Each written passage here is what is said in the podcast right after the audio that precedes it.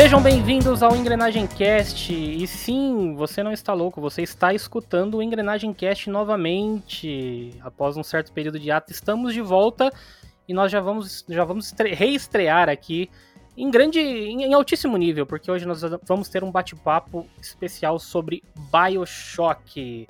E é claro que eu não poderia deixar de ter esse time, né? É ou melhor, se, te, se existe almas gêmeas, eu diria que esses dois aqui são as minhas almas gêmeas que eu tenho do meu lado. E estão comigo aqui hoje Roberto Faria. Por favor, Roberto. Fala pessoal, estamos de volta aqui. Isso aí. E é claro, temos aí o, o cara, o homem, aquele dos mil cabelos, já foi careca e agora está cabeludo, o senhor Márcio Santos. Saudações submarinas, tudo bem com vocês? Isso aí. Tudo Codinome Coaxé, né? exatamente, esqueci disso, Roberto. Tinha pensado em falar isso. É o nosso Coaxé, o nosso coach misturado com Axé. aí. É piada interna, mas enfim. O que aconteceu, Sandro? Sabe o que, que foi? É que a gente. Não é que a gente teve um hiato, é, foi o blip. Exatamente, foi o blip. Foi o blip. foi o blip. Foi o blip. Mas é isso, então é, nós teremos hoje um, um bate-papo aqui bem legal sobre Bioshock logo após a nossa vinheta, da, da nossa vinheta. Então, roda a engrenagem.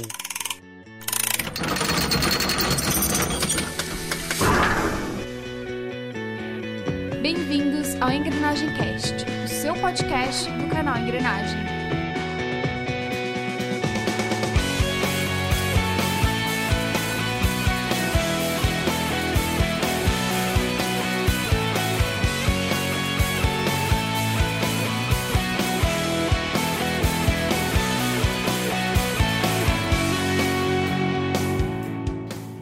Mas antes da gente entrar então diretamente no nosso bate-papo de hoje, vamos abrir espaço aqui neste nosso bloco de recados.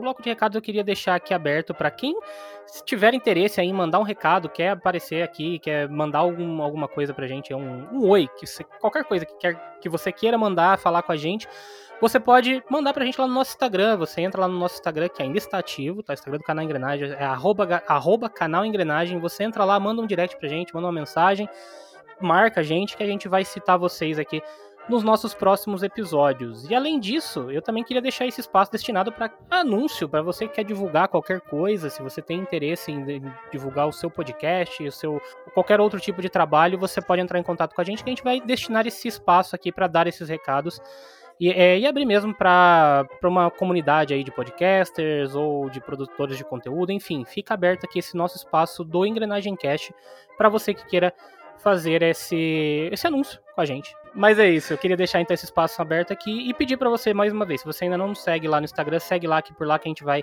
manter todo mundo atualizado sobre os próximos episódios, enquetes, enfim, tudo mais vai ser o nosso meio de comunicação principal com os nossos ouvintes e seguidores, beleza?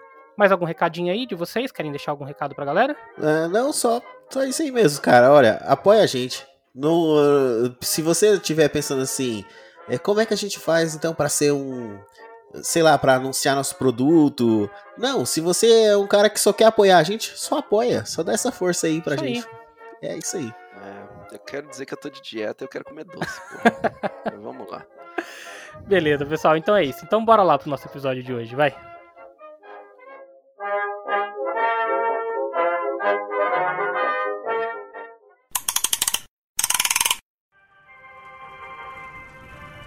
Am Andrew Ryan, and I'm here to ask you a question. Is a man not entitled to the sweat of his brow? No, says the man in Washington, it belongs to the poor. No, says the man in the Vatican, it belongs to God. No, says the man in Moscow, it belongs to everyone. I rejected those answers. Instead, I chose something different. I chose the impossible.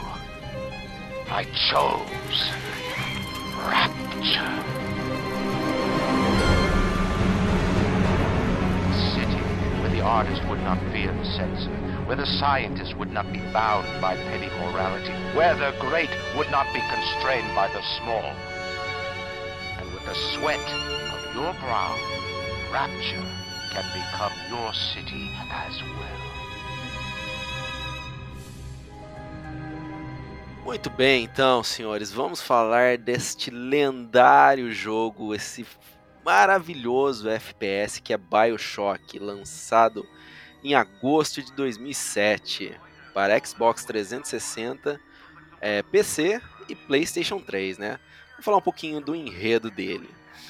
BioShock ele se passa na década de 60, né? Você é Jack, que depois que seu avião ele misteriosamente cai no oceano, perto, curiosamente perto também, né, de um terminal batisférico, você é levado para a cidade submersa de Rapture, que, como eu já disse para os meus colegas aqui, é Gotham City embaixo d'água. Uhum. Sem tirar nem pôr, é no melhor estilo. Ela foi inspirada em Atlântida pelo magnata Andrew Ryan, que construiu a cidade. Mas, gente, se você viu um quadrinho do Batman, você fala que isso aqui é Gotham City impecavelmente, tá? E lá você tem que descobrir os mistérios de Rapture, as ameaças e tentar escapar da cidade, né? Porque afinal de contas você está embaixo d'água, você tem que sair de lá. E durante esse cast vamos explicar um pouco mais sobre o enredo, as ameaças, os inimigos e o que motiva você a conquistar esse jogo, conquistar essa cidade que conquista você. Bora falar lá então? Sim, vamos lá, Robertão. Antes eu acho que é legal a gente deixar claro para todo mundo que estiver escutando que, vamos lá, o jogo é um jogo de 2007, então ele tem aí 14 anos de existência. Mas assim, eu recomendo fortemente, caso você ainda não tenha jogado, você pare agora de ouvir o nosso cast e jogue, se você tiver interesse porque a experiência é, vai ser muito comprometida por conta dos spoilers. A gente vai soltar todos os spoilers. Agora, caso você queira mesmo descobrir o porquê que esse jogo é tão magnífico, por porquê que esse jogo tem é, que tem fãs assim que idolatram, né, BioShock, a série inteira, como a série como um todo, aí sim, fique aí, escute, porque a gente vai contar detalhes, a gente vai tentar bater um papo, debater aqui sobre as questões principais do jogo, beleza? Então já, o recado tá dado. Caso você não tenha jogado, vá jogar ainda pare e volte depois para escutar. Agora, se você já jogou, fica aí com a gente que a gente vai contar e vai. Espero que vocês gostem aí desse nosso bate-papo sobre BioShock, beleza? Eu queria começar o nosso bate-papo aqui é, falando o seguinte: eu fui o último, né, de nós três aqui, que depois de muita insistência, fui lá e joguei Bioshock. Difícil. Foi, né? Foi, foi, uma certa insistência. Foi. foi. Mas foi, eu acho que de nós três, o primeiro que, que teve contato com o jogo foi você, né, Márcio? Você acha que foi o primeiro que jogou, né? Cara, eu tenho uma curiosidade. Foi o primeiro jogo que eu joguei no PlayStation 3. Caramba. E, aliás, é, ele foi o jogo que me fez comprar um PlayStation 3, acredita? Olha, caramba. É, é, é, é, engraçado isso, porque realmente foi isso. O, né, quando teve a mudança de geração, né? É, eu pude. Essa foi a. No, no, PlayStation 3 foi uma das primeiras. Na verdade, foi a primeira geração onde eu tive o, o videogame da geração.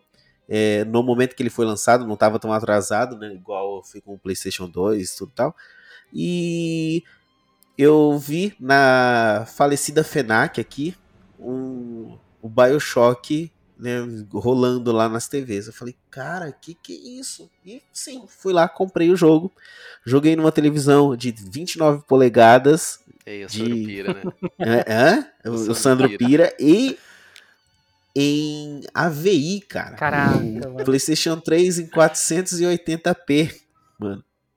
E aconteceu uma coisa muito interessante nesse dia que eu tava jogando, porque foi assim, ó, eu tive a reação de que na hora que o jogo rodou, né, que começa ali o você dá o, o, o start ali no jogo, ele mostra um símbolo escrito BioShock e ele envelhece, ele apodrece, né, oxida ali. Ferruja, né? É, exato. Cara, é lindo aquilo, até hoje eu sou apaixonado, né, por ver aquilo. Começou o jogo e eu fiquei com o controle parado porque eu tava esperando terminar a CG. E não, era o jogo já que tava rolando com aquele oceano, aquela ah, água. Ah, da intro hum. ali, né? É que você entra na cidade, né? Exato, cara. Eu fiquei esperando o jogo. Eu falei, ah, e aí, quando é que eu vou controlar? Quando eu percebi que aquilo era gráfico, eu falei, mano. É. Isso numa TV de 480, hein, cara. Meu Deus. Cara, é, o, começo, o começo dele é impactante, ainda mais na, na versão. é, até vale a gente, a gente mencionar aqui, né, que o jogo ele lançou originalmente lá pro 360, PlayStation 3 em 2007, e em, mais recentemente em 2016 ele teve uma, uma edição remasterizada, né, que saiu para as novas gerações, então PS4, o Xbox One e PC também, né? Ele teve essa, essa versão remasterizada e para Switch, que tá um pouquinho ali, teve um downgrade, mas ainda assim tava rodando bem no Switch. E é, cara, ainda assim é impressionante, mesmo um jogo de 2007, quando você vê a primeira cena da, da água e o avião pegando fogo e, cara, é lindo, é lindo aquilo.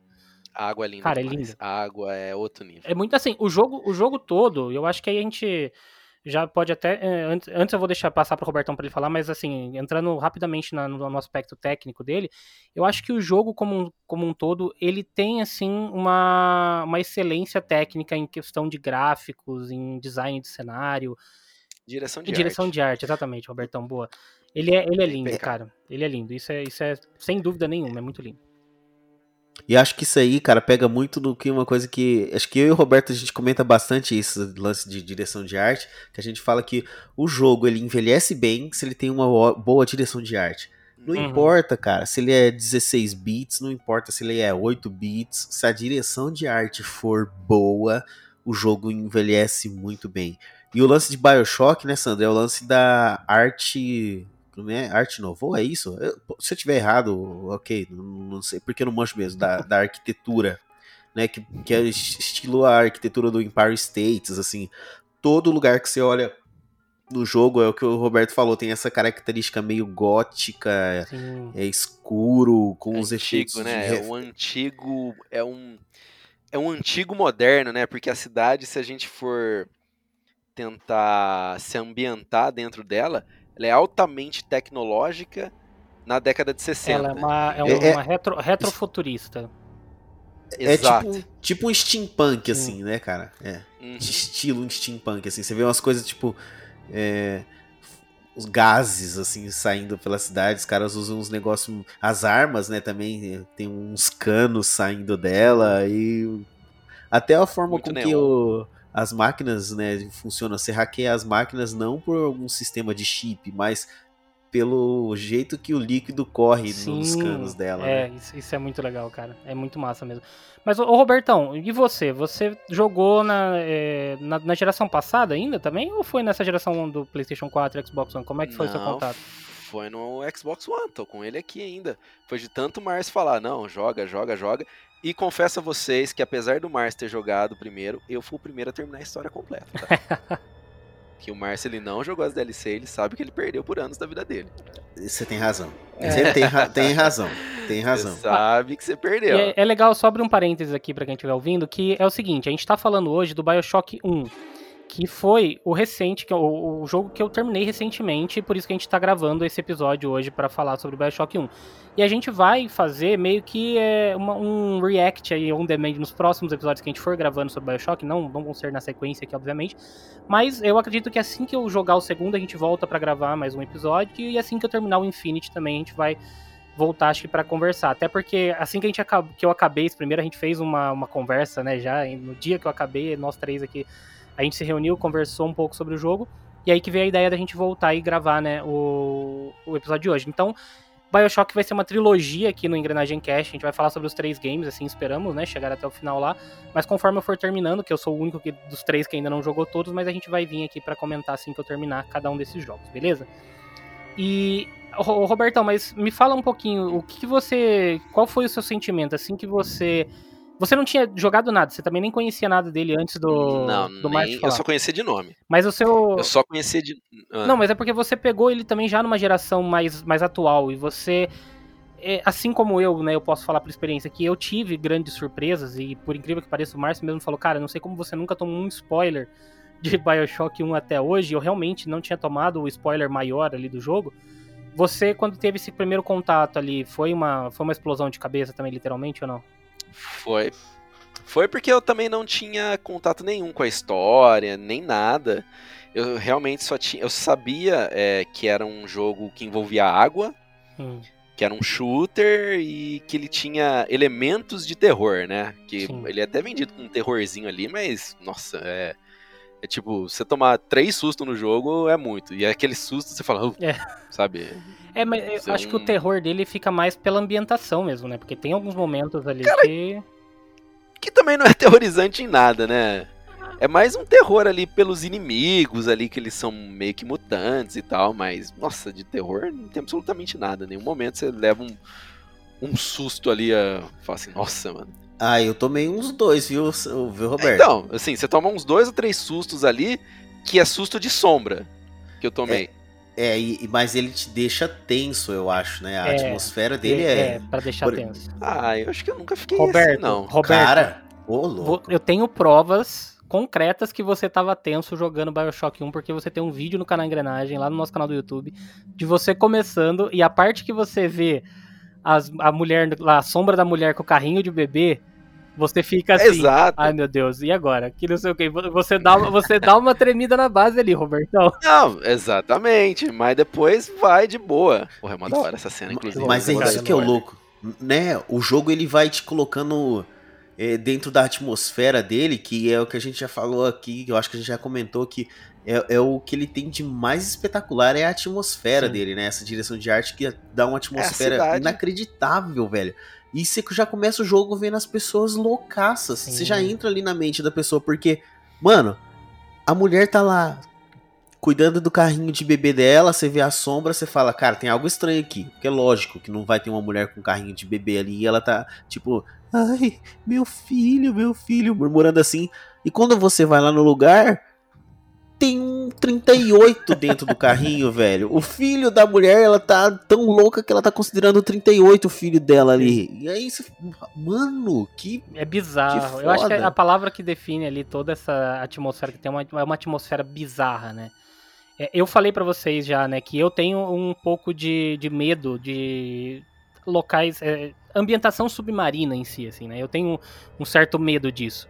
E aí é, eu tinha essa tensão o tempo todo comigo. E ela era corroborada ali por toda a ambientação do próprio jogo, né? Porque ele tem as coisas ali, a- que nem a gente falou, né? Ele tem aquela, toda aquela arquitetura que é uma coisa bonita, mas ao mesmo tempo ela tá meio decadente, ela, ela tem água vazando, entrando, entrando por vários furos, e você olha pra fora, você consegue ver todo o fundo do oceano, cara, que aquilo, puta, é foda, né? Aquilo a gente até conversou, né? A gente tava comentando como o jogo faz você parar em diversos momentos e ficar apreciando isso, né? E Sandro, agora que você falou uma coisa aí, cara, e e eu tô é, pensando assim, mano, é, como, né, que, que, que esse jogo ele tem esse lance de uma história que já aconteceu. Então, Uhum. tipo assim, você falou que ah, parece que é meio velho, né? Parece que já é usado, ou seja, parece que alguém já habitou aquela cidade Sim. mesmo. Não é uma cidade novinha, não é uma coisa brilhante. E você percebe que de- quando você começa a jogar o jogo, já muita coisa aconteceu pra você estar na, naquele ponto. Então, ela, a história pregressa assim do Uhum. jogo, ela é tão boa quanto a história que você vivencia. Na minha opinião, talvez até melhor do que a história que você vivencia. Sim, ela, ela tá presente de certa forma ali, né? Você sabe, você sente que teve coisas acontecendo antes, e aí você vai descobrindo ao longo do jogo, obviamente, também, né? Através das, da- da- das gravações que você vai encontrando, das coisas que aconteceram ali de fato, né? Mas antes da gente aprofundar aí mesmo na nossa, já no enredo, né, que eu acho que é a parte mais interessante, eu queria falar assim, voltar um pouquinho para falar dos aspectos técnicos, né? A gente falou sobre toda a ambientação, né? A questão gráfica, eu acho que a- o remaster ele ganha muito, obviamente, no primeiro, porque ele melhora assim muito do, do- gráfico do que é, né, da, da geração do PlayStation 3, mas até lá atrás ele era um jogo muito bonito, como o Márcio falou. Mas além da questão gráfica, ele tem um. Ele tem esse elemento de shooter, né? Que a gente já, já citou aí também, que ele é um shooter, ele é um jogo de primeira pessoa, mas com uma mecânica totalmente diferente de shooters tradicionais. E eu confesso, né? Eu falei diversas vezes enquanto eu tava jogando, eu, conversava com vocês e falava, cara, eu não tô, não sei, tem alguma coisa me incomodando e tal. Mas é, eu, da metade pro final do jogo, eu entendi a premissa do jogo e aí eu me adaptei ali a, a toda aquela mecânica, né, do, do, do jeito que ele é, porque ele faz você utilizar é, meio que magia, né, que é como os plasmides, né, que são os poderes, é, você ter a, o tiro, né, o jogo combate mesmo de tiro, mas, cara, não adianta, se você for só no combate, você se ferra o tempo todo, e era isso que eu tava jogando errado. Mas e para vocês, o que, que vocês sentem assim dessa toda essa mecânica do jogo para vocês? O que, que ele tem de especial, né, na, na jogabilidade? Cara, pra mim, assim, quando eu joguei BioShock, acho que faz uns dois ou três anos, não me lembro agora, eu vinha muito de jogo de shooter, Call of Duty, os shooters comunsões, assim, de sempre. Eu acho que Far Cry 3, Far Cry 4 e tal, que era legal tal, mas sei lá, não, não emocionava. Gostava, mas não emocionava. Quando eu peguei o, o, o Bioshock, que você podia ter um controle maior sobre o seu equipamento, você customizar o seu personagem com os plasmides que você queria, de você evoluir as suas armas, puta, isso aí me deixa maluco, cara. Eu adoro ter customizar as minhas, customizar assim, é, evoluir, evoluir é. as armas do jeito que você quer. Então você tem a 12, você vai evoluindo ela, metralhadora, é, arco balestra, todas essas coisas. Até que no final do jogo você tá armado até os dentes para sair no braço. E isso é uma coisa fantástica para mim, porque é, um, é uma das coisas que eu detesto nos Call of Duty. Que faz sentido naquele jogo, tá? Que você tem muitas armas e não faz sentido você evoluir. Mas o meu tipo de shooter é, o, é esse tipo que eu gosto de você evoluir o seu personagem, entendeu? Uhum. É mais do estilo Far Cry. Sim, ele tem, um, ele tem elementos de RPG ali, né? Que você vai ter nessa progressão tem. e tal. Uhum. Mas, ô Marcião, você não é o cara do shooter, né? Você é o cara que sempre foi me, meio que, né? É, nunca curtiu, não, nunca foi muito do seu feito jogar os jogos aí, tipo Call of Duty, Battlefield, essas coisas, mas eu sei que você é o, é o, acho que talvez de nós três aqui, um dos maiores fãs de Bioshock, né? E é um shooter. É, é você tem razão. Eu acho que na verdade o Bioshock é, talvez seja o culpado de eu não gostar desses shooters. É, é, não, Fica é tudo muito chato, né? É, não, não, cara, é o contrário. É o contrário. É assim, na hora que eu, eu só pensei nisso agora na hora que o Roberto tava falando. Porque eu não tinha. Eu nunca tive, né, essa. Esse tesão por shooter, assim, sabe? De. É, metralhar. Sabe, matar hordas de inimigos, assim. Que era o que tinha em Doom, Duke Nukem, isso para quem é cringe, né, das antigas, né? Tô brincando, só, eu não podia perder, né, a oportunidade. É mais quem é das antigas, jogava esses shooters assim insanos, sabe? E eu nunca fui disso. Então, quando eu comecei a, a, a jogar BioShock, eu já fui nesse ritmo mais calmo. Eu, eu já era um pouco mais estrategista mesmo, né? De tipo de. É... Peraí, deixa eu entender então. É, literalmente, Sandro, que você falou é, de usar as estratégias, de não ir para cima, eu acho que eu já usava isso no Bioshock sem entender o porquê. Uhum. Mas é por causa dos RPGs, que é aquele lance de, tipo, ah, se você vê água, joga é, eletricidade, que vai causar mais dano. Sim. O inimigo de, de fogo, você joga gelo. E aí você vai ter tem essa mecânica de evoluir a arma, colocar os plasmides, tal, tudo. E aí eu fui me adaptando. Para mim foi de boa. E de lá pra cá, toda vez que eu jogo algum outro jogo que, que é de tiro, assim, em primeira pessoa, eu sempre procuro pelos jogos que são menos insanos. E eu nunca. Tanto que eu gosto de na minha opinião, de Far Cry, o 3, principalmente, que para mim ele vem assim numa pegada bem parecida, né, com o BioShock, que ele não é insano também. Tem o, o Deus Ex, cara, que eu adoro esse jogo, uhum. né? Inclusive, em, termos de mecânica, ele é muito melhor do que BioShock, vamos ser sinceros, cara. Muito melhor. Ele é um FPS, FPS foda de com RPGzão foda. Ele mistura muito bem talvez, cara, agora desviando totalmente do assunto, mas sabe o que, que é? é talvez a galera pirou tanto no Cyberpunk. Se, se, jogar o Deus Ex, vai entender que já existia um Cyberpunk, Cyberpunk é. antes. É, ele tem a mesma é, pegada, então, na verdade. Mas é, é, isso. Então, assim, mas hoje olhando, e eu confesso isso, eu até falava pro Sandro, que eu entendia todas as críticas que ele tinha com relação à jogabilidade, porque sim, é, ele não tem nada de inovador na, no, no, FPS, nada de inovador na jogabilidade.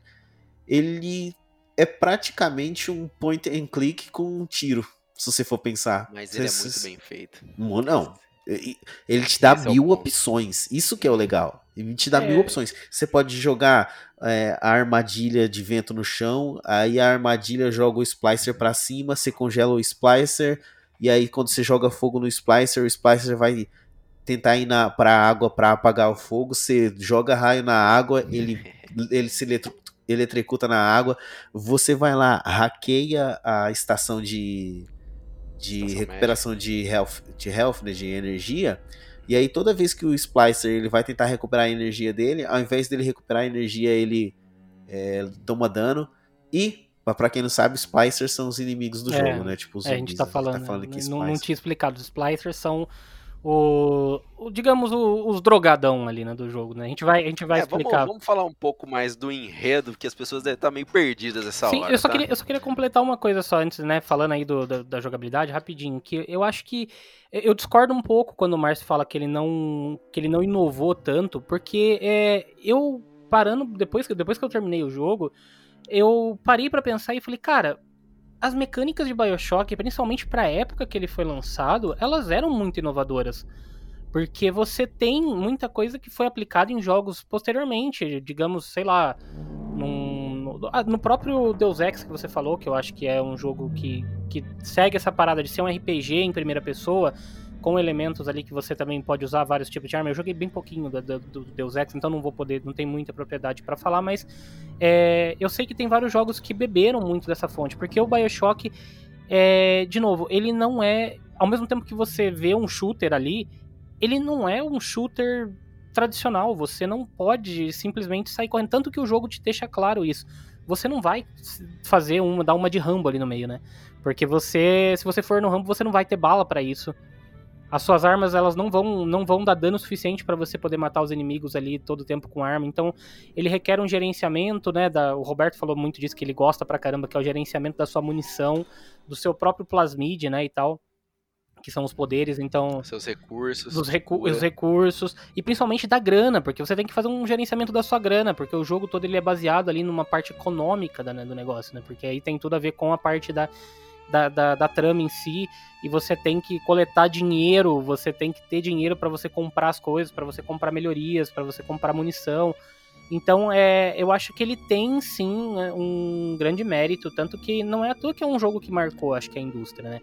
E o BioShock ele vem, ele, ele vem de uma sucessão ali, ele é um sucessor espiritual do System Shock, né, que também foi desenvolvido pela, pela Irra- Irrational Games, né, que é a produtora, que ela, que ela já tinha um pouco dessa pegada e, e os, caras, os caras trouxeram pro BioShock, né, com uma nova roupagem e tal, então eu acho que é, é um mérito dos caras porque conseguiram inovar, né, eu não sei ainda, dos, o segundo eu comecei a jogar, mas tá- tá- aparentemente tá muito igual, né, ao primeiro, e o terceiro eu não sei que eu não joguei, né? Mas aí quando a gente chegar lá a gente pode falar. Mas Mano, que me surpreendeu agora, cara. Você falar isso me surpreendeu mesmo. É. Legal. É, é, ó, isso só dá razão uma coisa que uma coisa que eu tinha pensado já, tinha te falado, que eu falei, Sandro, esse jogo vai crescer muito, com o tempo muito. com você. Você, Cresce, você vai ver que ele era melhor do que você imaginava. E quando você lembrar dele, você vai falar, cara, esse jogo é bom, Sim, vou jogar pô. de novo. Pra caramba. Ah, eu tô com vontade também.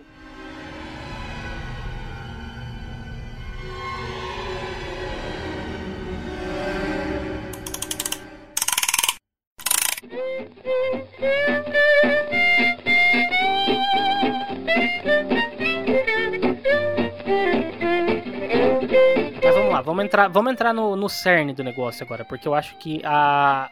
Assim, se você se tem ali o. Como é que fala? O núcleo. Eu tô tentando achar a palavra. A cereja do bolo. A Core. cereja de. ah, Não, eu queria dizer a cereja do bolo de, de Bioshock pra contemplar a jogabilidade, a ambientação, tudo. Tem uma coisa que é sensacional, que é o enredo. E aí a gente, a gente vai entrar aqui numa parte que a gente, cara, se deixar sentir é por horas, mas a gente vai tentar condensar aqui, resumir é, esse enredo e tentar discutir um pouco sobre ele, né? O Robertão já, já deu lá na, na introdução, né? Ele falou, já deu deixa lá explicando que a gente começa com o Jack, que a princípio é um cara normal, que tá no seu, numa viagem ali é, de avião. E eu, cara, inclusive tem uma coisa que eu vou deixar para o nosso último bloco. Se der tempo, eu falo que é uma curiosidade muito legal que eu descobri recentemente. É, sobre essa partezinha do avião, eu acho que vocês talvez saibam ou não, mas depois eu comento. Mas enfim, o Jack tá no seu, na sua viagem ali e ele, o avião acaba tendo um acidente e ele cai é, coincidente, coincidentemente do lado de um farol. E esse farol dá acesso né, a Rapture, que é uma cidade submersa. E aí a gente entra e quando a gente descobre que o Rapture, ele, logo naquela introdução, ele vai descendo, ele vê meio. ele escuta um áudio, né? Da, da, explicando onde ele tá e falando um pouco da cidade. É, aliás, na hora da entrada, na, na, na, entrada mesmo, quando você abre a porta lá do farol que você vê, você já vê uma estátua falando que seria é, sem, é, não, sem rei, sem, sem. Não, como é que é a frase, Márcio? No gods, no men's, only. Não, no gods, no kings, only men.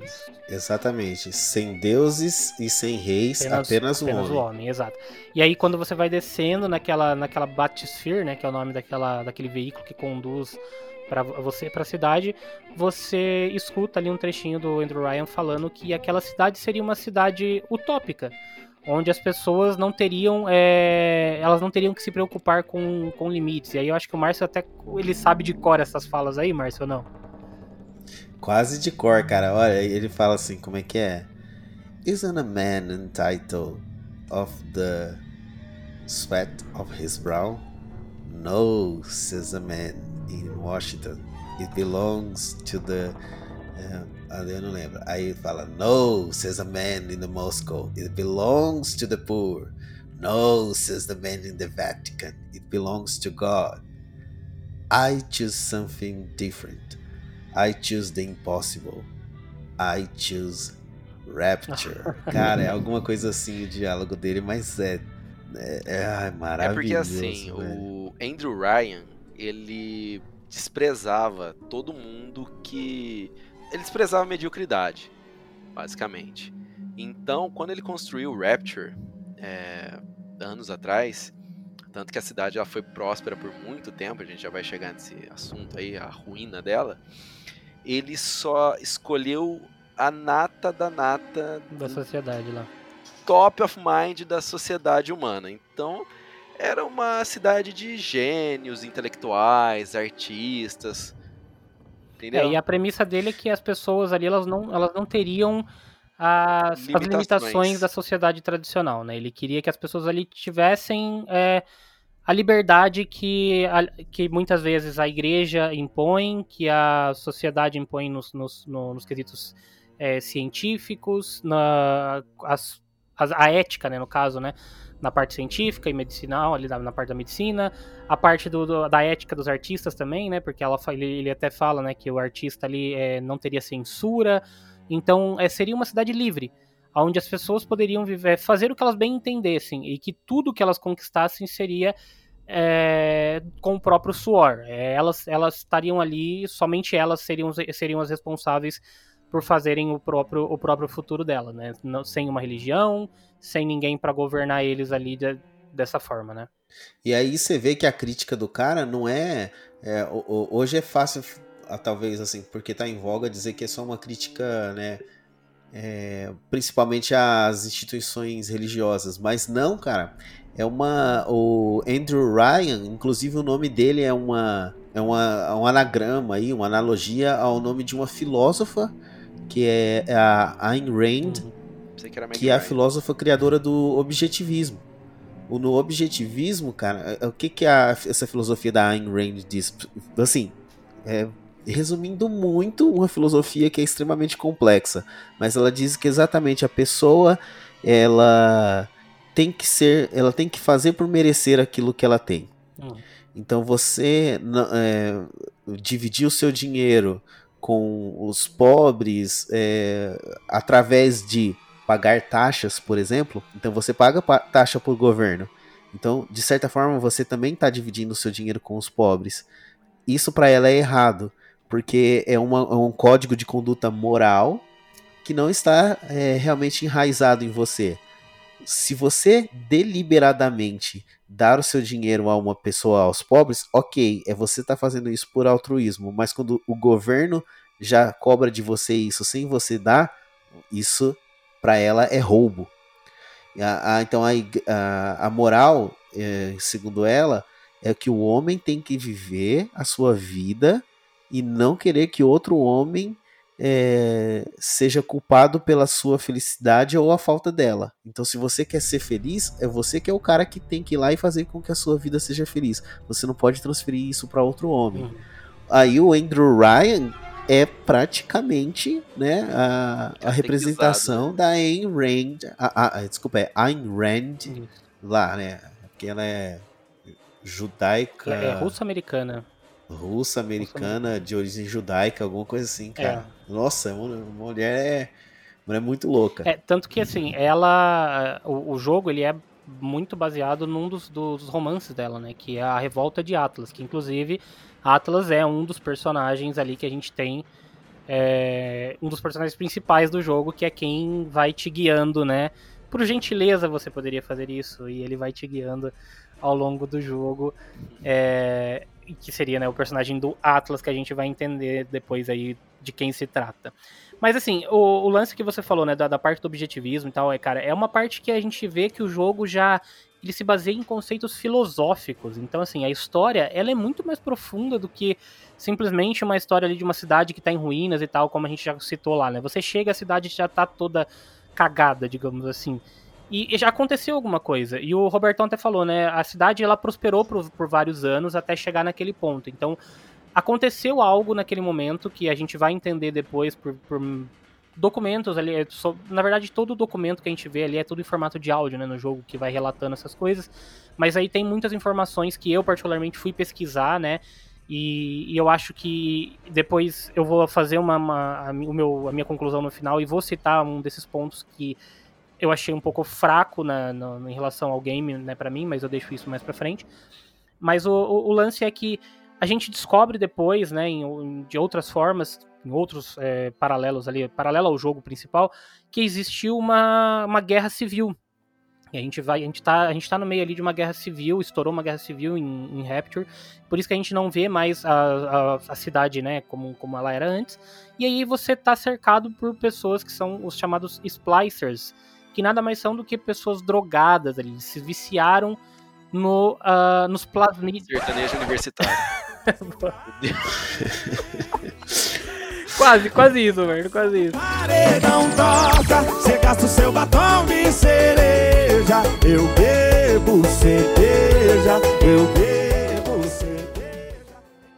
Mas elas elas elas estão viciadas ali na Pera aí, vamos, vamos estender um pouco a explicação. Vai lá, Vamos vai lá. É, bom, Rapture era uma cidade próspera, a oitava maravilha do mundo, até que a doutora Brigitte Tenenbaum, ela descobre no fundo do oceano uma lesma que excretava um, um líquido que tinha propriedades é, curativas absurdas. Era, você podia regenerar células de uma maneira... Ela basicamente excretava células-tronco, que modificavam totalmente o DNA do usuário.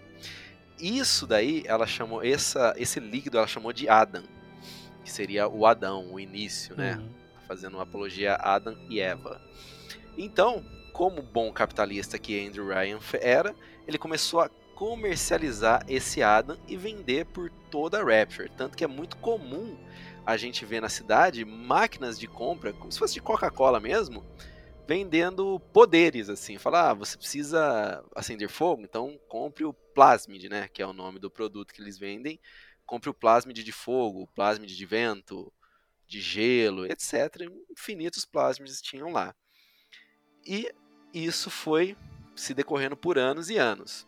O que, que acontece? O uso prolongado desse, desse Plasmid, desse Adam, deixavam as pessoas completamente loucas. Entendeu? É a droga na veia que transformou esses usuários ali, os mais malucos que sobreviveram ao uso prolongado, nos splicers que o Sandro tá falando. Sim. São, são indivíduos que ficaram com- completamente ali doidões. É. E você imagina, se o Plasmid ele, te, ele ajuda a reescrever o seu DNA e ele te dá poder, imagina um cara cheiradão com o poder dos X-Men. É. Mano, é. Não, não dá, velho. Como é que você vai enfrentar uns caras desses? E, e, cara, mais uma vez, os Splicers são. é, um- é, eles são uma coisa que eu adoro, cara, porque assim. é, o design deles é básico. Básico no sentido assim, é repetitivo. Na verdade, eu falei errado. ele é repetitivo. Mas ele é tão bem utilizado que parece muito o, o- aqueles personagens de jogo de briga de rua, sabe? Que você sempre enfrenta o mesmo personagem Sim. várias vezes, mas você não tá nem aí, sabe? Por quê? Porque o jeito que eles aparecem é, é muito legal. É, eles se comportam meio que como zumbis, mas diferente de Resident Evil, que o zumbi só vem. "Ah", eles vêm reclamando, eles vêm gritando algumas coisas, tipo assim: "Ah, sai da minha casa, eu vou te matar, você tá roubando minhas coisas. Eles, É, eles não estão mortos, eles estão loucos. né? É, você É. pega até eles conversando em determinados momentos, né? Cara, tem uma cena que assim. Você entra num lugar e eles estão dançando, né? a- o- na casa do Casal, Cohen né? lá. É. E eles não estão nem aí pra você, cara. Eles estão dançando de boa. Eles só vão ir atrás de você. Te matar se você mexer com Hum. eles. E, nesses Se você parar a música deles ali que eles estão dançando. É. Exato. É, exatamente. E os caras tão pirado, velho. Pirado. Então, mano, e, e eles com aquela máscara de meio de baile a fantasia, né? Uma máscara meio de Sim. coelhinho que eles usam, É, cara. e isso, demais. isso é um detalhe, um detalhe legal, porque eh, o uso né, do- dos, dos plasmides ali dentro de Adam fazia com que eles também ficassem deformados fisicamente, por isso que eles usam as máscaras, né? Então, assim, é uma, é uma sacada de, eh, de estética ali do jogo, né? Pra, até pra você repetir diversas vezes o mesmo modelo de personagem, só que você não sabe se são, se são as mesmas pessoas, né? Porque elas estão de máscara, então é uma sacada muito interessante, né? Disso daí. O jogo tem várias dessas sacadinhas, assim, é, ao longo deles, né? Ao longo do jogo. Como, por exemplo, eu citei uma pro Márcio ali. a a gente vai a gente vai comprando as coisas ao longo do jogo, né? Que você vai tendo que comprar é, medicamentos e tal. E tem um detalhezinho, às vezes, ali besta. Mas é que tem um determinado ponto em que você chega no teatro, e se você vai usar a máquina, a máquina de compra dentro do, do, do recinto do teatro, as coisas são muito mais caras. Que é um detalhezinho. Então, assim, cara, é umas coisas. É, é o capricho que eles tiveram, assim, com detalhes, né? Tipo, a gente tá falando de. de- do, do enredo em si, mas é, é- é legal a gente citar que o enredo foi todo muito caprichado, mas tudo que tá em volta dele também corrobora pra isso, né? Porque ele tem toda uma ambientação perfeita, como a gente já falou, e ele tem detalhezinhos, assim, que fazem a- uma grande diferença, né? Mas antes daí, ó, eu acho que tem um outro tipo de inimigo que a gente ainda não citou, que eu acho que é também ali um, um dos destaques do, do jogo, que são os Calma, Big Dead, né? Vamos, vamos continuar no enredo. Vai lá, continue, Robertão, por Isso faz favor. parte dele.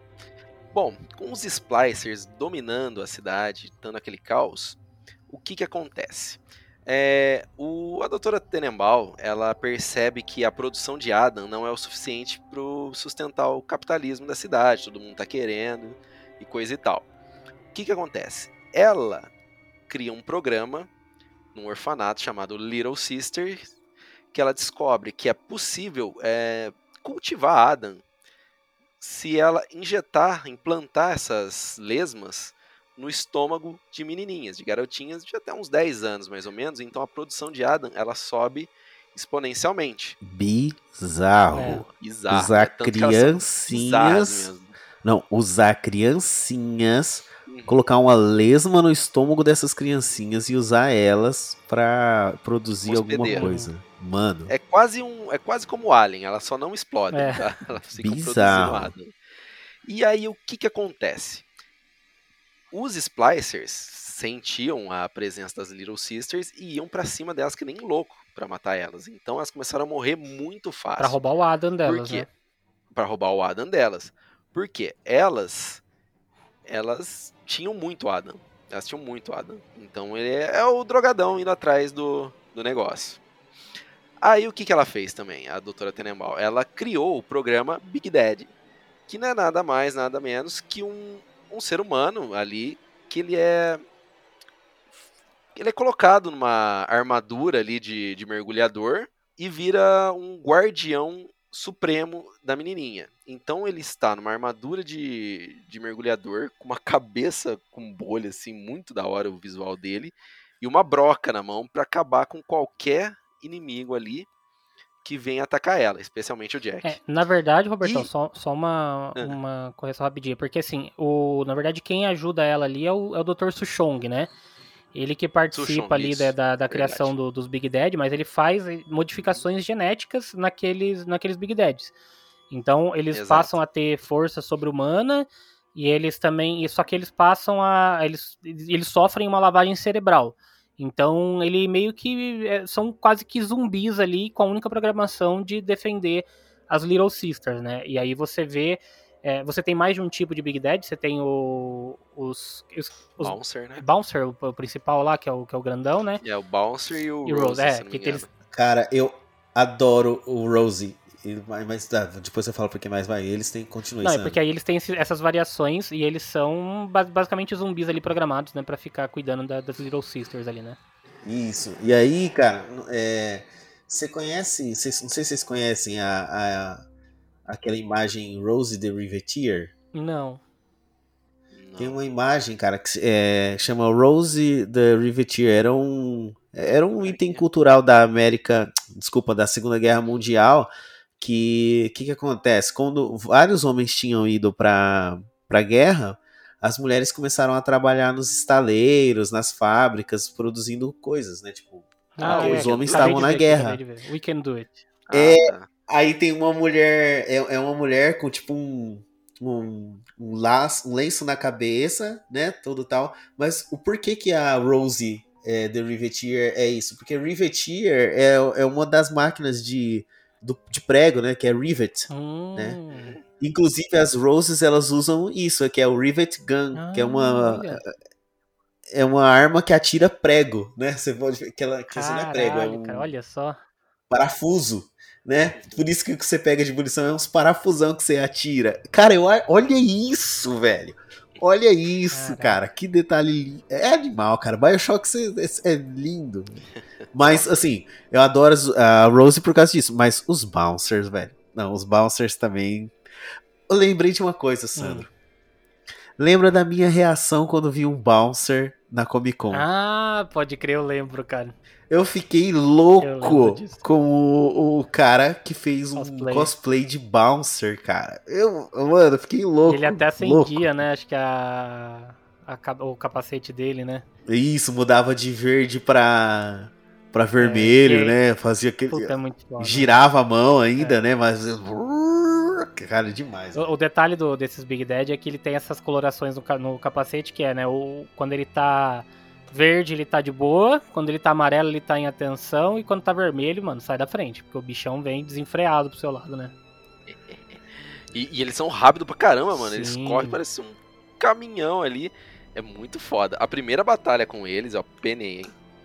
Não, e a primeira vez que você vê um Big Daddy já é. é... Não, não a primeira vez que você vê, né? Porque ele, ele até passa, acho que meio pisando em um lugar assim, você vê ele meio de longe. É, Mas- do outro lado do vidro.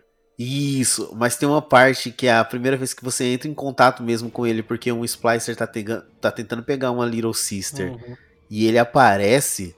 Cara, é uma violência, sim, né? sim. É foda, aquela cena é foda mesmo. Bonita de se ver, cara. É broca girando no estômago do Splicer. Vrrr, Cara, é bonito.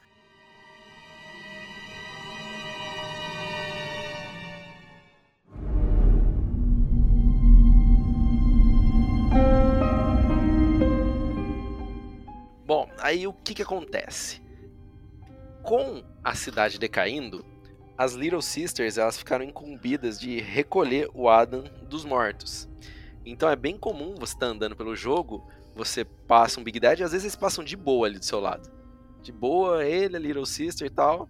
Eles estão passando ali, daqui a pouco eles vão num corpo e ela enfia uma agulha neles e extrai o Adam. E ela bebe esse Adam, porque ela consegue metabolizar isso, entendeu? Uhum. E é daí que você consegue evoluir o seu personagem ter mais poderes.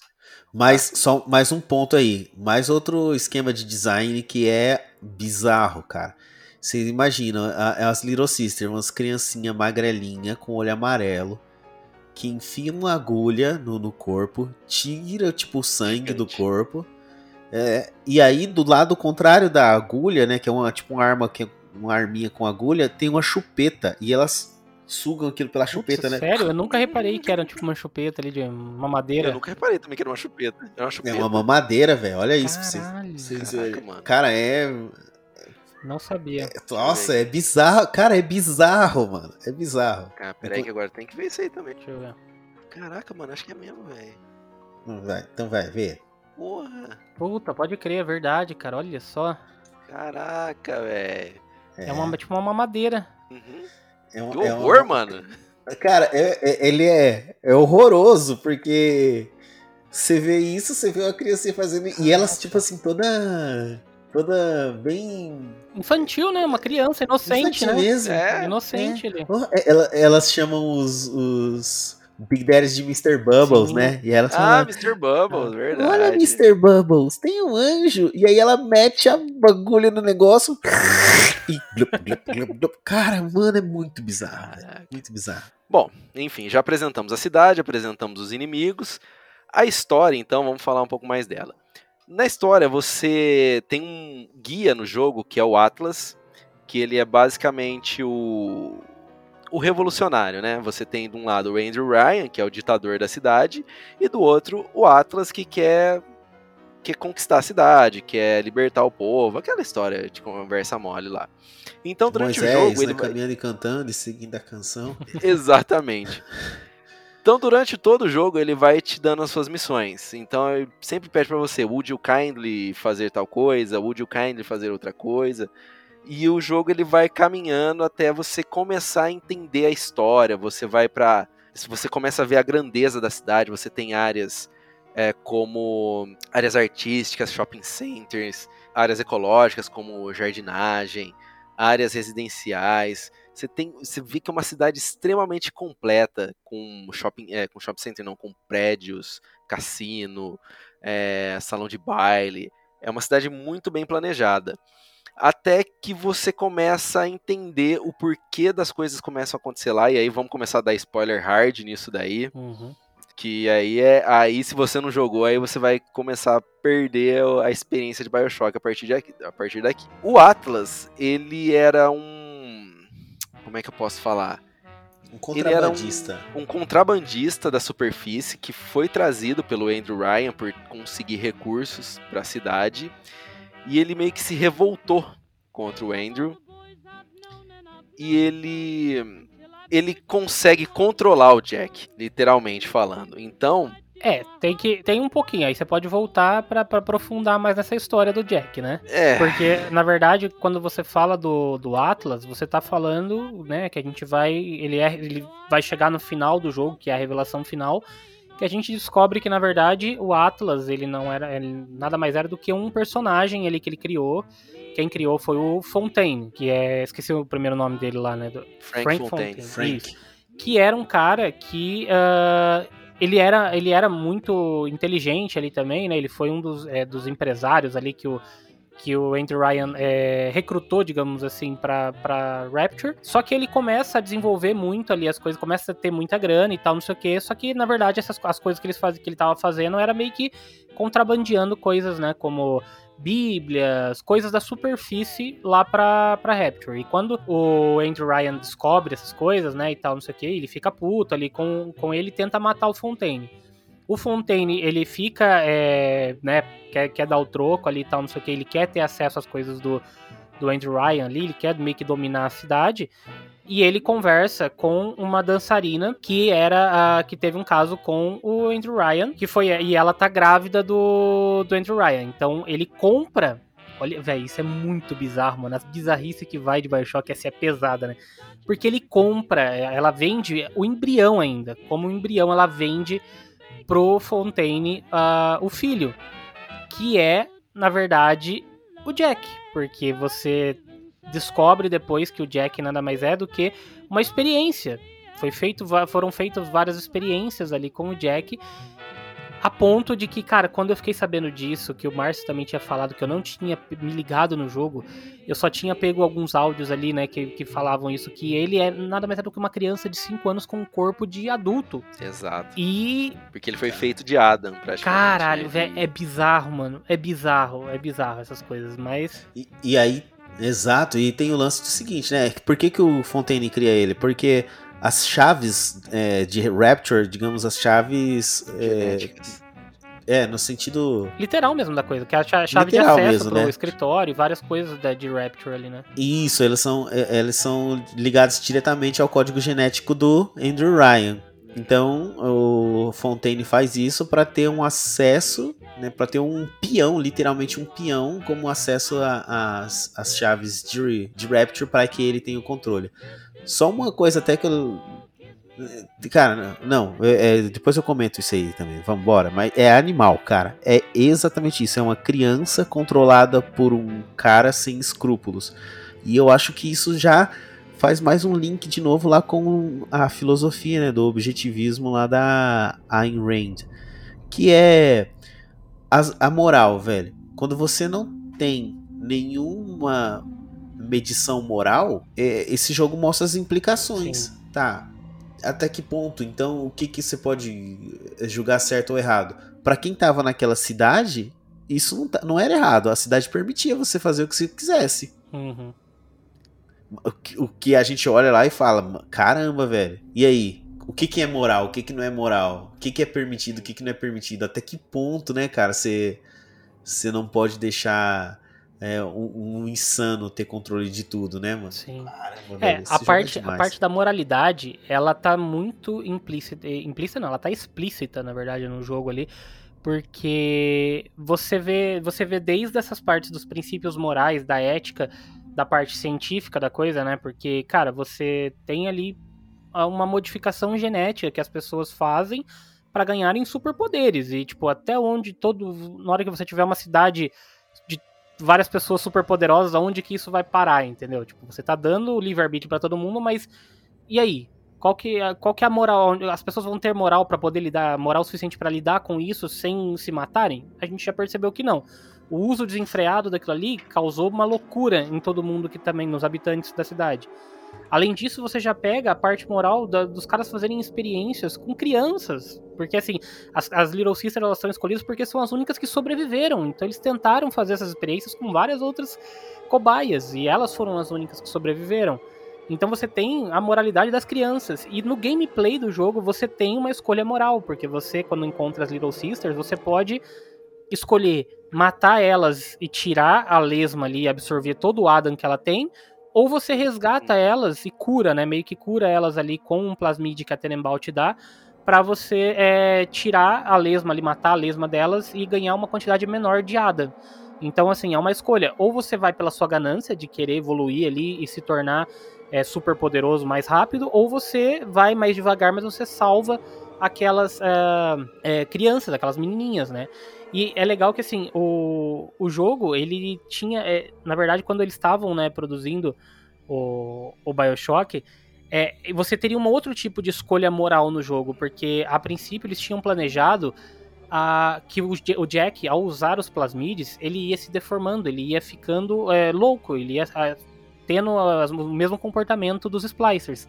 Só que é, você teria que é, comandar, você teria que controlar, né, a quantidade de uso de plasmides ao longo do jogo para você não enlouquecer. Então você poderia usar plasmid e enlouquecer, né, usar muito plasmid e enlouquecer mais rápido, ou você usar mais devagar e tentar manter a sua sanidade mental, entendeu? Caramba, né, velho? Isso aí, isso aí eu não sabia, não. É, foi uma, uma, uma da- uma das curiosidades aí que tem da- do- durante a produção do jogo, né? Inclusive, já vou citar aqui, né? Até que a gente já tá, pra gente não se alongar muito depois aí pra, ao, no, no- no final desse episódio, mas uma das outras curiosidades aí que eu ia citar, que eu comentei lá atrás, é que né, justamente nessa parte do, do Jack, a gente é, descobre ali, né, que ele, que ele foi, então, é, enviado pelo Fontaine. Então, ele recebeu, ele tinha... Ele, ele foi enviado para a superfície, né? Depois de ter sido, depois de passar por pelas experiências ali genéticas e tá com aquele corpo. Ele é uma criança num corpo de um adulto e ele, e ele tem memórias implantadas. Então ele, ele não lembra de, de- das coisas, ele só tem as memórias que foram implantadas na cabeça dele. E ele é enviado para Rapture numa determinada data ali específica e tal, é, onde ele fala que os pais dele é, que colocaram, levaram ele até o avião e tal, e levaram no aer- no aeroporto. Porém, eu não sei se vocês já sabiam dessa curiosidade aí, mas se não, fica aí a, a novidade pra vocês. O jogo, quando você começa, se você tá com ele com dublado em inglês, ele começa diretamente com a frase do, do Jack falando: Ah, meus, meus pais sempre disseram que eu, que eu estava destinado a, grande, a grandes coisas, né? Só que se você coloca ele numa outra dublagem, né, em espanhol, qualquer outra língua, ele começa o jogo falando que os pais, ah, meus pais me trouxeram até o aeroporto e tal, não sei o que. Ele conta um pedacinho ali, assim, dessa história, falando que os pais deles tinham levado ele até o aeroporto e não sei o que, e ele vai. Só que ele só aparece na, na dublagem de, de outra língua. Em inglês, ele não, em inglês não aparece isso. Que louco. Caramba, velho, olha isso. E, e o legal é que, na verdade, ele. É, eu não sei, eu não lembro agora o, o- qual é o tempo que se passa aí, né, Pra ele crescer na superfície ou não. Mas eu acho que não é um tempo tão longo Não. também. Não, é cinco anos. É, Não, mas não é. não- ele não fica cinco anos lá na superfície, ele fica até menos do que isso, cara. Ah, sim. E então ele nunca teve família, né? Então é, esse lance dos pais aí também é a memória tudo Implantado, colocado na cabeça dele, né, cara? Puta que da hora. O e aí, Sandro, acho que ne- nessa parte aí que a gente começa o do porquê que o jogo é tão foda, né, cara? Porque você vê a história é complexa e, e vão- gente, se vocês estão ouvindo isso aqui, vão por mim. Isso não é que, sei lá, cara, é 30% da história, né? Porque a história tem tantos outros detalhes ali por trás disso. Tem um peso emocional nela. de você É, jogar. e cada área de Rapture, né, cara, tem uma história por si só ali por trás. Várias áreas de Rapture têm nomes baseados em, em coisas gregas Uhum. e tem um porquê disso. Então, por exemplo, lá no Hephaestus, lá que é um- onde você é, é a área do vulcão lá, Sandro, Sim. que é- tem uma usina geotermal. Sim, Hephaestus é o é- era o deus ferreiro, né? Que era o cara que também era deus dos vulcões, que traz, fazia, trazia a energia, né? Então tem tudo a ver ali, né? Com, com a parte. Tem a parte onde você se transforma em Big Daddy é o Point Prometheus, né? De Prometheus, que também Sim. criou lá um golem do barro, né? Também. É, além de, é lógico, né? Tem a história do Prometheus que trouxe fogo para a humanidade. falar do Alien. Tem. Ah, nossa. Ah, Nossa, eu gosto, eu gosto, eu gosto, eu sei, eu gosto. E- Esse é Guilty Pleasure. Sim, Eu sim. gosto de Prometheus, velho. Eu gosto de Prometheus. Prometheus e não cumpriu, Mas- mas eu gosto.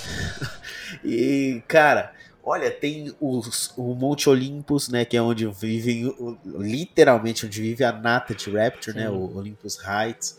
Tem a Apollo Square, Arcadia. Cara, tem muita referência ali. Cada detalhezinho do jogo parece que foi criado com uma coisa ali atrás. Sim. E aí vem o, o meu ponto que eu falo, cara. Persephone. Persephone, mas Persephone eu acho que só tem no, no Bioshock 2, né? Acho que não. Eu, Não eu- tenho eu acho, certeza. Eu acho que Persephone só aparece no Bioshock Persephone 2. não é a mas... Persephone, Minerva. É isso, a É. prisão. Eu acho que ela é citada no, no primeiro. Ah, e- isso. E também tem, tem outra também, tem Minerva, né? O Minerva, Minerva também. É tudo, tudo baseado em mitologia grega, cara. O- mas o meu ponto que eu fico me questionando no jogo é, quando você descobre que você tá sendo controlado, o jogo ele vira como se fosse uma... o- O jogo ele começa a virar uma metalinguagem, cara, porque todo jogo você tá controlando um personagem. Nós, como É, jogadores, mas com- comenta isso, porque eu acho que justamente esse ponto, eu acho que a gente não contou dessa revelação que a gente tem no, no jogo, acho que a gente passou meio batida. A gente comentou do Jack, mas essa, essa revelação em si acho que passou batida aqui pra gente falar. Pode falar sobre ela. Hum, entendi. Porque foi a, a revelação que o Roberto começou a contar, é isso Exato. mesmo. Então o que que acontece? Em um determinado momento do jogo, quando o Jack volta então para Rapture, você vai descobrindo todos esses passos que a gente falou. E aí chega um determinado momento que o Ryan, o Andrew Ryan, o, o criador da cidade, olha para ele e fala: "Eu descobri quem você é". Né? E ele começa a mostrar, ó, que você é, é- e aí ele começa a utilizar aquelas frases de efeito dele, né, que um homem escolhe e um escravo obedece. E, e ele começa a falar pro Jack, tipo, would you kindly, né? Que é por gentileza ou por favor. É sit, né? Senta, igual o cachorro mesmo. Aí o, o Jack senta. Would you kindly kill me? O Jack começa a bater literalmente no Andrew Ryan, cara. E aí você percebe que você tá sendo controlado porque o, o Fontaine, é, o Atlas, né? Ele colocou um controle mental em você e você só obedece ele. Aí, cara, isso é uma, uma revelação que, ao primeiro momento, pode parecer pequeno pra quem tá ouvindo, mas, cara, você jogando, você sacando que você, desde o início do jogo, é só uma marionete e que toda essa história ali de fundo, do, de onde o- as pessoas elas fazem por merecer, elas fazem por, por ter o seu direito ali em Ryan, eh, desculpa, em Rapture, e você na verdade está sendo um cara controlado desde o início, faz você querer revisitar o jogo e olhar, cara, que desde o início do jogo você está sendo controlado. E não é você quem controla o personagem, mas o jogo quem tá controlando você. A primeira coisa que o Atlas fala pra você é: Ah, would you kindly, tipo, help me eh, find my family, né? Tipo, por gentileza, você poderia fazer eu encontrar minha eh, me ajudar a encontrar minha família? Você obedece, né? Como um jogo te dá um objetivo, você vai lá e faz. Aí ele fala: eh, Por gentileza, pega essa chave inglesa aí e mata o Splicer. Você vai lá e mata o Splicer. Cara, o jogo inteiro você é controlado. Não é, você não é o cara que tá controlando. É. Meu, é muito foda isso, cara. Eu não- eu- eu- tanto que a gente fica. Eu fiquei conversando depois, né? A gente, né, Sandro? Eu, você, o Roberto, pensando. Qual outra mídia você poderia ter esse tipo de experiência se não for o videogame?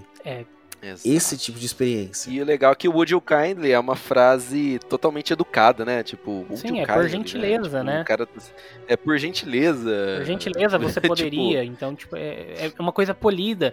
E, e é engraçado, né? Eu Uhum. tava fazendo a pesquisa aqui, vendo algumas coisas assim de curiosidade do jogo. Eles tentaram é, outras frases ali, outras palavras, né? Que seriam esses gatilhos mentais ali que eles iam colocar. Então, uma delas foi pensada em Excelsior, que era uma palavra assim, né? Tipo, é avante, vá, vá pra frente, alguma coisa assim, né? E só que ela ficaria meio que muito na cara, tanto é essa quanto tinha uma outra, uma outra palavra também que agora eu não vou me recordar. Só que todas elas, elas, elas fariam, elas deixariam meio que na cara essa revelação. Porque ele iria ficar repetindo essa palavra diversas vezes ao longo do, do jogo e você ia ficar com aquilo, caramba, por que esse cara sempre fala isso?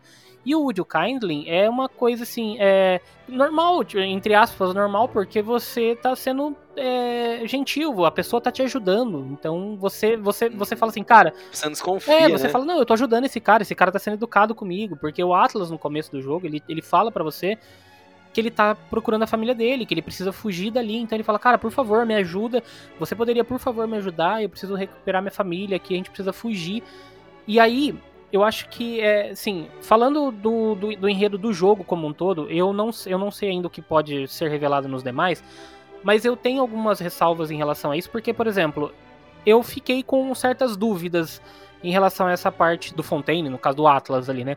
Porque, por exemplo, o Atlas manda você ir até aquele, aquele submarino, que a princípio ia explodir. Aquele submarino também, a explosão daquele submarino, foi uma coisa planejada por ele ou não? Não. É, ali o, o Ryan manda, manda os Splicers, né? Porque por que, que os Splicers estão atacando todo mundo em, em Rapture? Porque o Ryan Tem controle é, a- mental sobre eles também, né? tem controle mental sobre eles, isso. Mas eu não sei te dizer se aquilo ali é um, é um furo de roteiro ou se tem alguma coisa ali por trás. Tipo assim, ah, sei lá, o Fontaine queria aquele submarino pra fazer alguma outra coisa. O que, que ele faria se ele pegasse aquele Uhum. submarino? É, foi, um- foi um dos pontos. O outro ponto que me deixou meio assim, não sei também se é um, é um furo ou não, é o porquê do Andrew Ryan, na hora que ele te encontra, ele faz você matar ele. Porque ele fala, e ele fica repetindo diversas vezes a frase, né? Um homem, é, um homem escolhe, um escravo obedece. O homem escolhe, um escravo obedece. Ele tava tentando tirar aquilo, fazer com que, para saber se o Jack ainda tinha alguma certa humanidade nele ali que ele não iria matar, ou ele queria realmente morrer pela mão do, do Jack naquele momento? Cara, eu, eu interpretei esse momento, eu fiquei com, com esse mesmo questionamento que você teve também. Eu também. Mas aí depois eu interpretei da seguinte forma: ele já tinha perdido tudo, o Andrew Ryan. Ele perdeu a cidade, ele já não tinha mais. O que ele tinha de vida mesmo, o objetivo dele de vida, que era construir uma, uma cidade utópica, onde literalmente o, o homem é, colhesse os frutos do trabalho dele e tudo. E aí ele vê aquela utopia se desfazendo, virando uma, literalmente uma distopia. Quando ele chega a chance, ele ele tenta morrer ali pra provar o ponto dele, né? Quer dizer, ele tenta morrer não, ele morre pra provar o ponto dele, tipo assim, ó, tá vendo? Fiz o que eu queria e agora isso não deu certo, mas eu vou te provar que você não é nada, tipo o, o Jack. Porque um homem escolhe, um escravo obedece. E aí ele faz você ficar com isso na sua cabeça. Uhum. Você é um, é um escravo, tá vendo? Eu vou morrer, mas você é um escravo. Sim. Assim, a gente não perderia a vida por isso, eu não perderia, É. mas o Andrew Ryan ele é. queria provar o ponto dele, entendeu? Vou provar Até porque a- a- era o projeto da vida dele, né? Rapture foi uma coisa que ele idealizou e aquilo era, era ele, né? Então, sem aquilo, ele não, não faria mais sentido pra ele, talvez, continuar vivo ali, né? E fazer.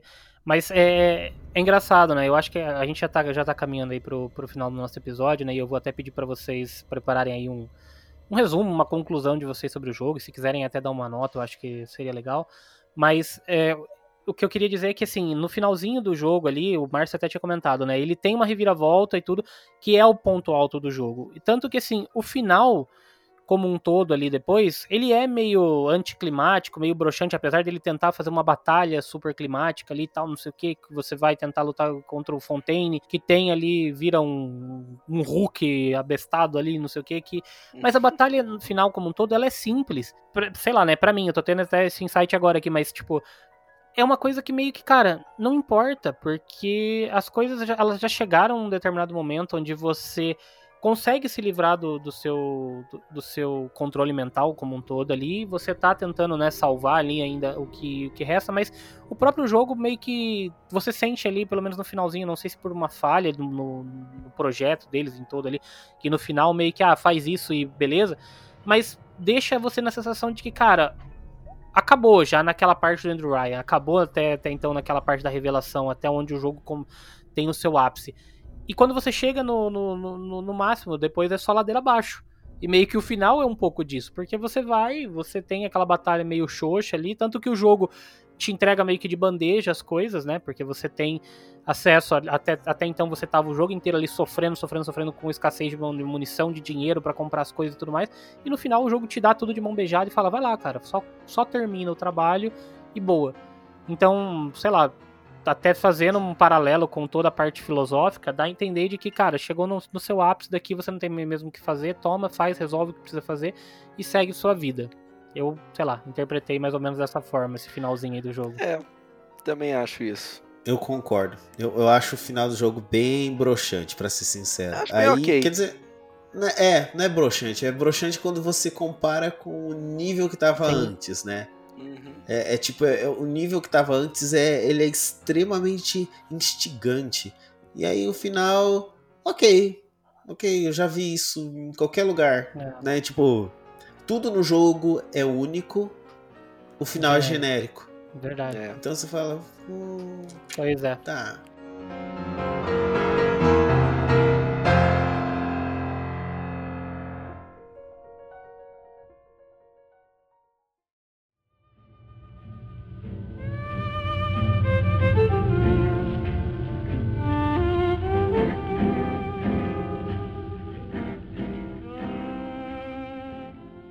Mas vai lá então, Marcião, vou- vamos começar por você aí, já que você já tá no, no embalo. Eu quero que você me fale aí um pouco as suas conclusões, faça aí o seu resumo, fique à vontade aí pra falar um pouquinho mais do que você gosta de Bioshock. E se você quiser sentir a vontade de, de dar uma nota no final, é com você. Manda bala. Beleza, então bora lá. Bioshock pra mim, cara, é, é o Watchmen dos videogames. Então, o que o Watchmen é nos quadrinhos, é, Bioshock é pros videogames. É um, é um jogo que ele redefine muito o jogo, o, o- o jogar em si, né? Então, é, o videogame em si, ele é colocado em xeque quando você joga Bioshock, você vê esse lance de você ter sido controlado o tempo todo e todas as escolhas que parecem que você pode ter em um jogo, por mais amplas que sejam, é sempre alguém que programou aquilo para que você faça antes. Quer dizer, e além disso também, cara, tem um ponto de que BioShock faz você conversar sobre o jogo, faz você conhecer novas coisas. Então, através de BioShock eu conheci o objetivismo, através de BioShock que eu fui conhecer a, Ayn Rand, fui é, também ver um pouco sobre aquela questão da arquitetura, que eu agora não lembro mais se é arte inovou, mas eu acho que é. é arte deco, arte deco, lembrei aqui. A arte deco. É, esse e além de tudo a experiência de jogar o jogo em si é, é muito legal. Então, por esse tipo de approach que o jogo tem, cara, eu vou dar quatro engrenagens. não dou 5 porque o final é anticlimático. Se ele finalizasse com alguma coisa um, um pouco mais na linha do que foi o enredo do jogo, eu daria 5 facilmente. Mas ele tem uma barriga gigantesca depois do que de que você descobre que você está sendo controlado. E como jogo mesmo, né? Se a gente está avaliando isso aí, a gente tem que falar que tem essa mancadinha. Fora isso, cara, para mim é um jogo excelente. Eu não tenho problema nenhum com a jogabilidade, apesar de, de saber que não é inovadora nem nada, mas é, é isso. Bioshock é, é um jogo que para mim marcou a geração do, do, PlayStation 3 aí, do Xbox 360 e é um daqueles jogos que você tem que jogar se você é um jogador. Se você joga videogame, é, da mesma forma que é obrigatório você jogar pelo menos uma vez na vida Super Mario, é obrigatório você jogar Bioshock e experienciar isso. Boa. Boa. Olha aí. aí. E aí, Robertão, agora você. Diga aí também, faça um resumão aí, sua experiência com Bioshock e a sua nota. Vamos lá. Bom, primeiro eu queria agradecer o Márcio, que insistiu muito para jogar Bioshock. e eu joguei, graças a ele. Falou, joga que é bom, joga que é bom. Eu falei, então vou jogar. E realmente é um shooter que eu falo, ele foi lançado em 2007 na ascensão ali de Call of Duty, Battlefield, esses jogos. E ele é um shooter que ele regressa aos modelos antigos de Doom, Wolfenstein, Duke Nukem, tendo administração de equipamento, de recursos, que é uma coisa que eu já falei que é eu acho muito bacana isso, não é só você, não é só tiro, porrada e bomba que a gente tem nos jogos de hoje. Pô, faz anos que eu não jogo um Call of Duty. Não criticando o estilo, mas, pô, podia ser mais bem desenvolvido. Mas vamos lá. É, é uma experiência, não tem outra palavra para descrever o jogo. Tem que jogar, se você gosta de shooter, joga, porque vale o tempo, vale. O único ponto negativo dele é que não, tá, não tem legenda, que vai ser um pouco difícil mais pra você entender a história. Mas ainda assim vale, vale o tempo ali. O cenário é impecável. Não, não tem um defeito ali que você fala assim, nossa, que coisa mais mal feita. Não tem. A trilha sonora é outro nível. Não, é uma criação ali que você fala, caramba, os caras fizeram de coração mesmo isso daqui, entendeu? Fizeram com tudo que eles tinham e apostaram nesse jogo e, e deu muito certo. Personagem, história, enredo, tudo. E eu dou cinco engrenagens para ele, apesar dos probleminhas que tem ali no final, da barrigada que o Márcio deu, mas assim, o jogo ele é tão grande, ele é tão bom, que apesar de ele ter problemas, né, que são problemas interpretativos, tá? É a gente que tá achando isso. Você pode jogar e ter uma outra experiência. Para mim, eles não diminuem o que o Bioshock é. Então, é, são cinco engrenagens muito bem dadas e que dá muita saudade de você, uma hora ou outra, você querer voltar a Rapture sem dúvida, eu acho que eu vou voltar um Fazer dia. turismo, né? Fazer turismo em Rapture. Fazer turismo. é, legal, é legal citar, né, que a, mesmo, é, a gente falou, né, do final da barrigada, mas o final, final do jogo ali, ele também é um final, assim... Feliz. É, ele tem três finais, né? Na, na, é. na, teoria ele tem três finais, sendo que o, tem um final bom, final onde, né, as, as Little Sisters são salvas e o Jack acaba vivendo a vida dele ali até o final, né, na companhia delas ali e tal. E o final ruim, onde ele acaba é, levando um exército de splicers lá para cima e dominando, né, querendo meio que dominar a Terra, né, tentando se vingar de tudo o que aconteceu. E a variação dele é que tem a, uma narração triste no final neutro, digamos assim, né? Então é uma, uma coisa é. que não difere muito ali no final do jogo, mas talvez é, tá, tá, de acordo ali. É o final aquilo que eu falei, né? Meio que só para encerrar mesmo, só para dar o fechamento da história, mas não é o ápice, né? A conclusão não é o ápice de tudo, de toda a história ali. E uma outra coisa, Robertão, inclusive você falou, né, da, da, trilha, da trilha sonora. Eu acho que é, é, um ponto que a gente não, não chegou a aprofundar aqui, mas, cara, sem dúvida é uma coisa sensacional. E é um dos motivos pelo qual a gente não consegue fazer streaming dele na, na Twitch. Porque a trilha É. sonora é licenciada e provavelmente é da Flag lá. Então, as músicas que eles utilizam, eles utilizam todas as, as músicas que ficam tocando ali em, em alguns ambientes.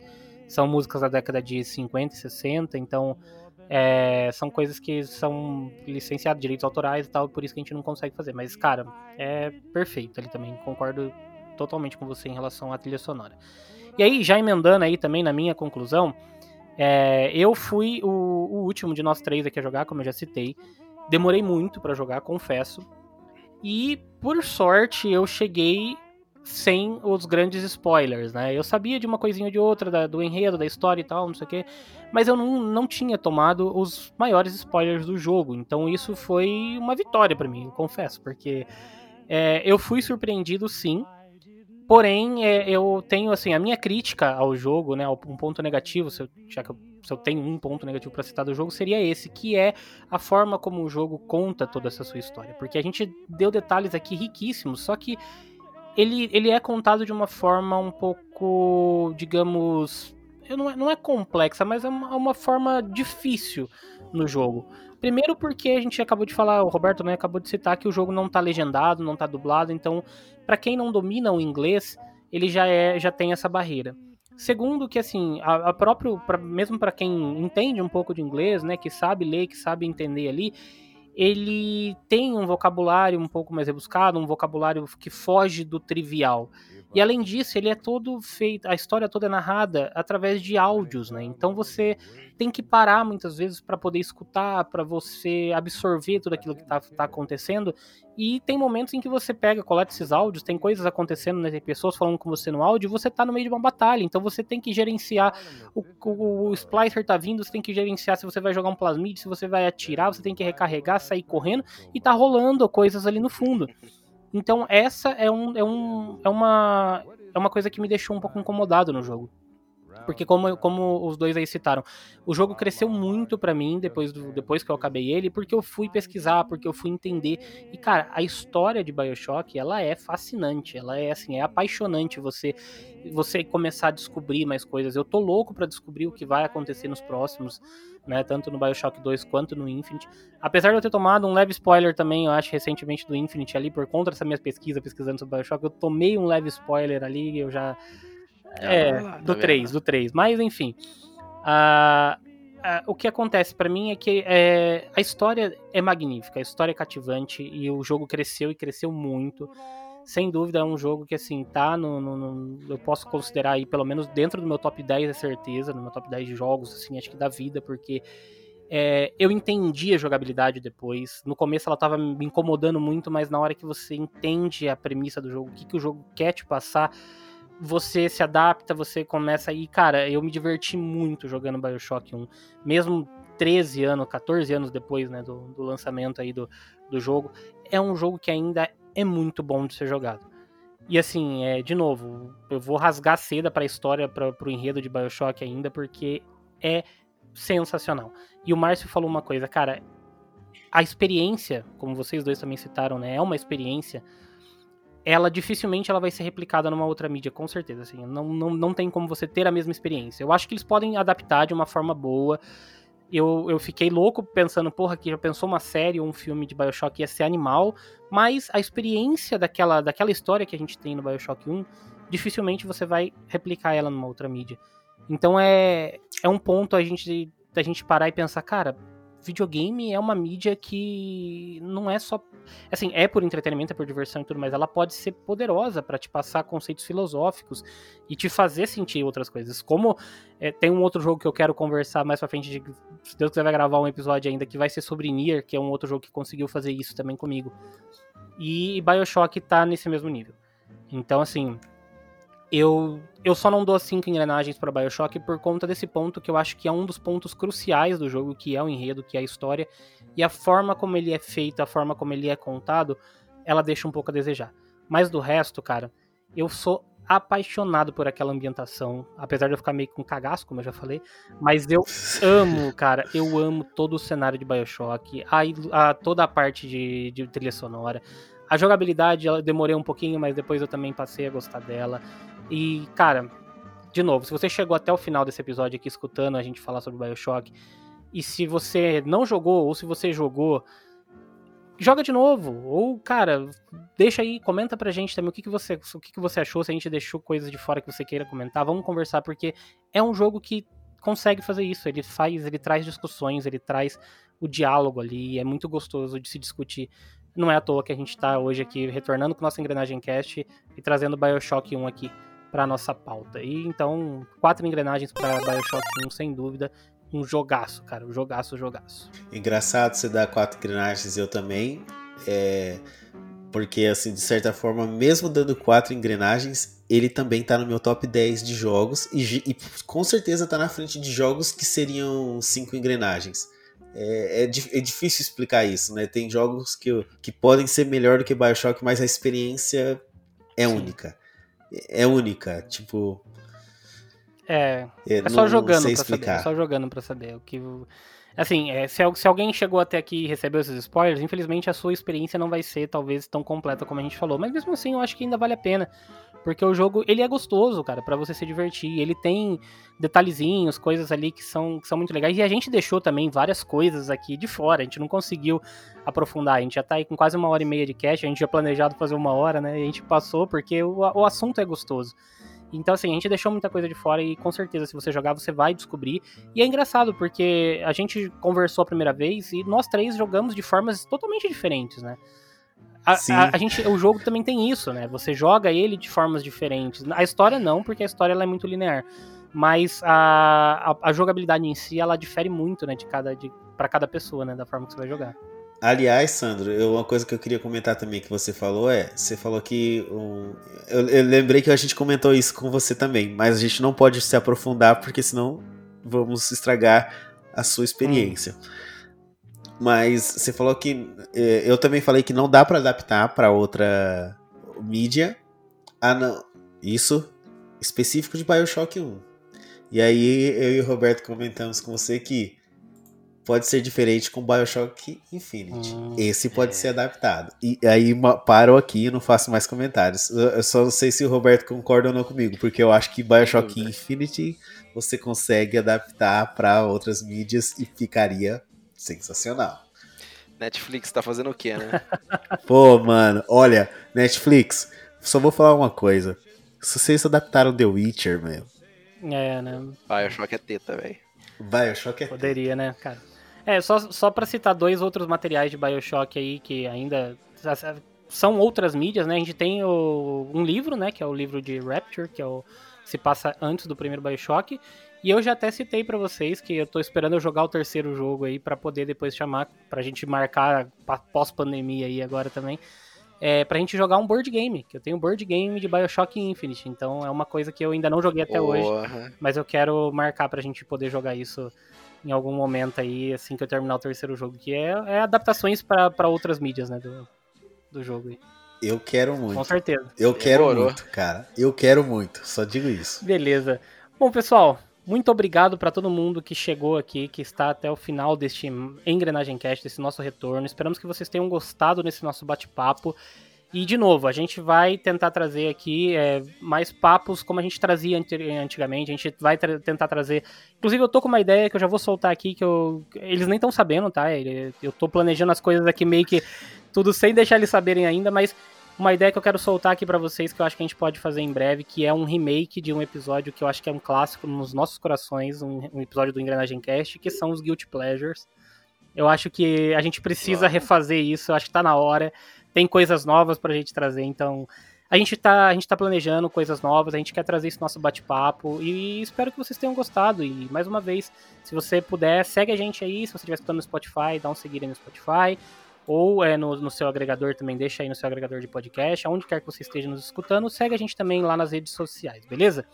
E aí a gente vai, não vou te prometer aqui quando será o próximo episódio, mas provavelmente a gente tá, vai estar aí em breve, muito em breve aí, com mais um episódio aqui do Engrenagem Cast, beleza? Querem deixar algum recadinho aí pro final? Não quero. adorei, cara. Adorei. Vamos lá pro podcast de cringe, então. É, esse, é, esse, Boa. O poder do cringer. O cringer, é, man. É, o, é o nosso guilty pleasure. Cringe, cringe, cringe total. total. com certeza. Nossa, isso é muito velho. é isso aí, galera. Vamos ficando por aqui, então. Até o próximo episódio. Valeu. Tchau, tchau.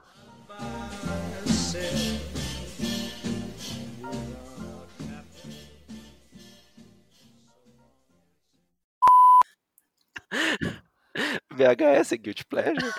Ah, não, agora eu sei que o Sandro já, já terminou, mas pô, eu esqueci de falar, mano. Eu adorei regravar de novo com vocês. Só isso. Ah, ó. Ah, Beijo, Estamos seus gravando lindos. estamos gravando ainda. Isso fica de pós, isso fica de pós-crédito. Beleza, pode deixar. Vamos, vamos deixar numa cena pós-crédito isso daqui. Beleza. Falou ainda. Falou.